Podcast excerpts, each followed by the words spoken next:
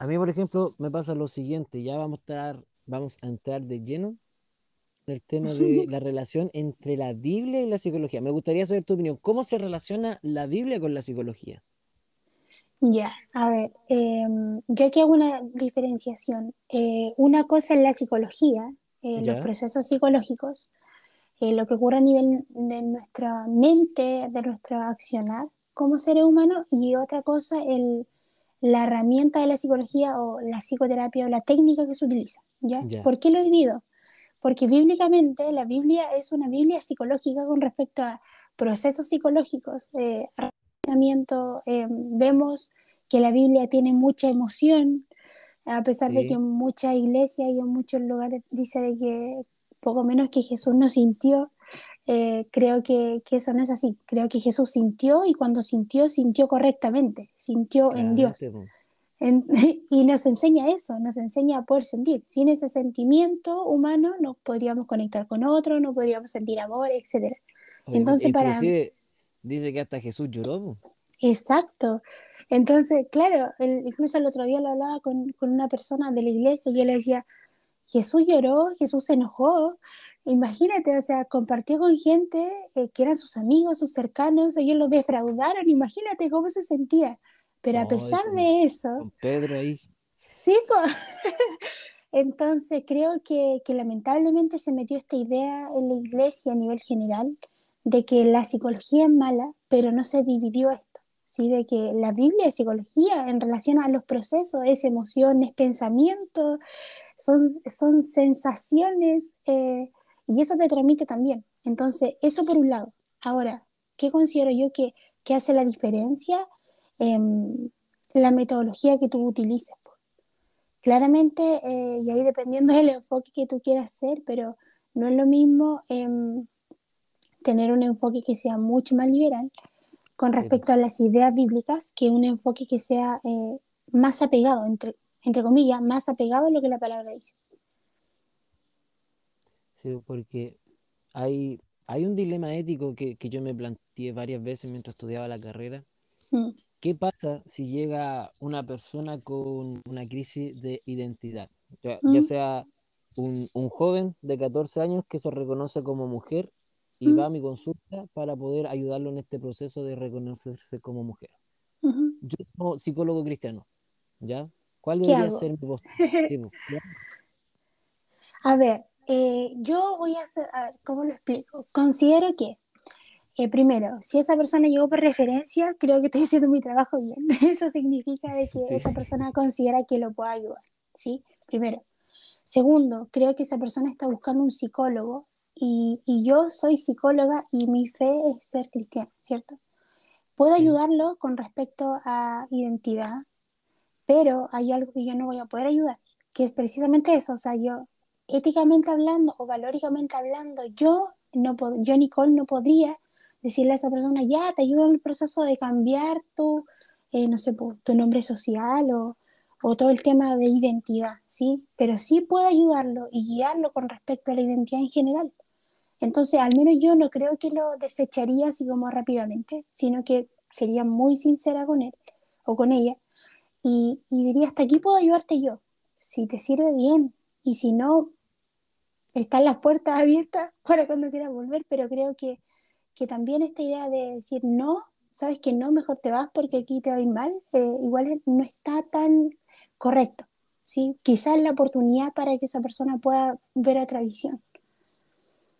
Sí, porque por lo menos yo siempre me, hice ese cuestionamiento. Mm. Yo, yo sé también la misma postura tuya, mm. aunque quizás lo, mío era, como más tajante de, de recomendar a otro psicólogo porque no está con mis, no, ¿cómo, ¿cómo explicarlo? No me consideraba una persona capaz de hacer algo que iba en contra de mis creencias. Ya sería como súper eh, contraproducente. claro, Falta, faltaría a ti mismo, o sea.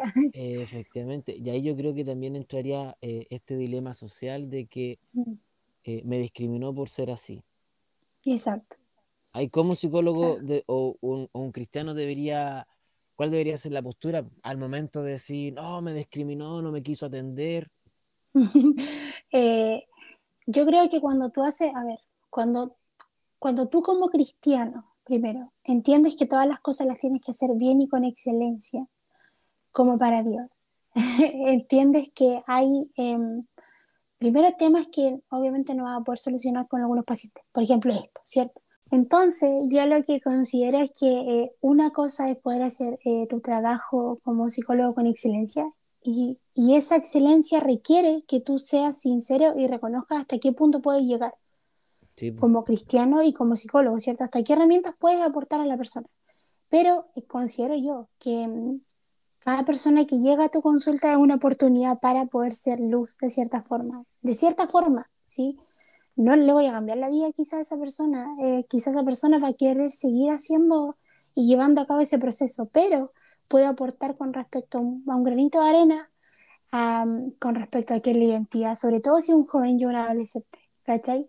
Em, entonces soy como un poco más flexible obviamente va a llegar un punto en que no voy a poder seguir ayudándolo y, y derivar en lo más correcto, siendo sincero, diciendo, ¿sabes qué? Mm, este es mi nivel de conocimiento y mi, mi nivel de, de tope. Eh, necesitas a otra persona que te pueda ayudar.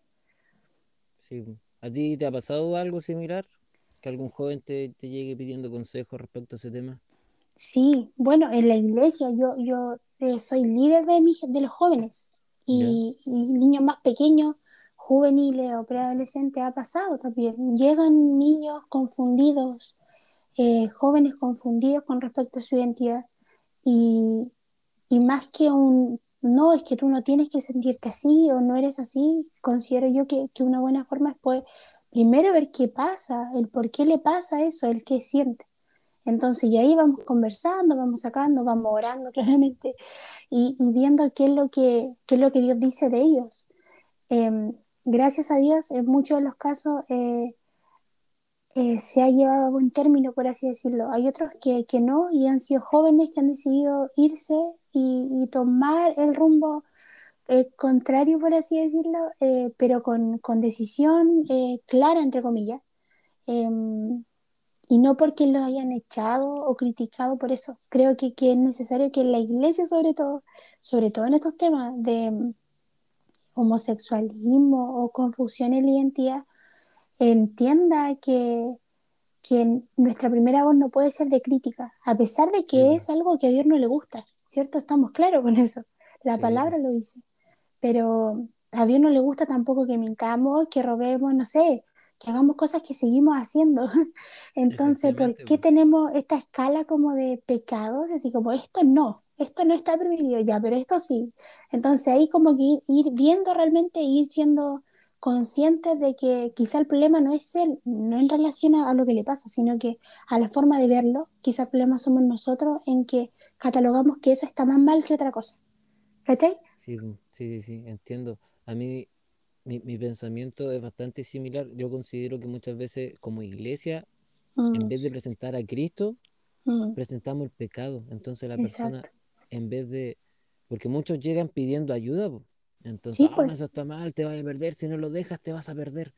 Mm. Cuando en realidad eh, el trabajo del cristiano en estos casos es mostrar a Cristo. Y una vez que la persona acepta a Cristo, ame a Cristo, mm. es simplemente lo que Jesús dijo, pues, si me amáis, guardad mis mandamientos. Pues. Al final uno guarda los mandamientos de Dios por amor y no por temor. Sí, es una relación. Eh, yo lo grafico siempre como no es, no es lo mismo que tú conozcas a una persona y la salude, hola, ¿cómo estás bien y tú? A que comiences a interactuar con esa persona. Dios es, es un, un, relacionar constante, Jesús es un relacionar constante. A medida que te vas relacionando con Él, lo vas conociendo. Y vas así eh, amándolo más. y ahí cuando uno ama a alguien, comienza a, a hacer cosas por amor. Eh, pero claramente de nada nos sirve ir a enrostrar ahí eh, la paja en los ajenos y ni siquiera miramos la nuestra. Literalmente sí, es pues, decir, no, tú estás mal, yo estoy bien. No, sí, eh, eso, eso da para otro tema, otro podcast. Pero, pero ya volviendo, me gustaría, eh, ¿cómo la Biblia presenta la mente humana? Me gustaría saber tu opinión, si, si hay mm. algún pasaje bíblico que hable específicamente de la mente o de sus cuidados, o, o cómo son los procesos mentales Mm, a ver, em, varias cosas acá. Primero, eh, creo yo que es necesario hacer como la distinción eh, con respecto a mente, alma, cuerpo. no sé, somos mente, somos cuerpo, sí, somos alma, pero también hay, hay un espíritu, somos de Dios, sí, ese espíritu viene de Dios cuando nosotros lo recibimos. Entonces, nuestra identidad humana em, es carnal, si nuestra identidad humana es pecaminosa desde el principio. No importa tú te quieras, cuánto te quieras lavar, eh, porque la verdad es que internamente tu mente, tu cuerpo está manchado por este eh, pecado, ¿sí? Porque bíblicamente sabemos que este mundo no está gobernado por Dios, sino que por el enemigo, y el enemigo es pecado, ¿sí? Quiere matar, destruir, hurtar, robar, puras cosas malas. Y eso está en nosotros. Entonces, em, la mente, eh, yo lo veo así bíblicamente, hay dos tipos de mente, por así decirlo, la mente humana y la mente, la mente del Señor. ¿sí? Cuando conocemos al Señor, cuando aceptamos a Dios, comenzamos a entender su mente o a entender su forma de proceder, a entender su, su identidad. Y cuando entendemos su identidad, podemos eh, llevar esa identidad a nosotros mismos. Y, y, ahí va cambiando nuestra forma humana de pensar a la forma de Dios. O sea, comenzamos a ser más semejantes a Cristo, porque básicamente esa es la, la idea.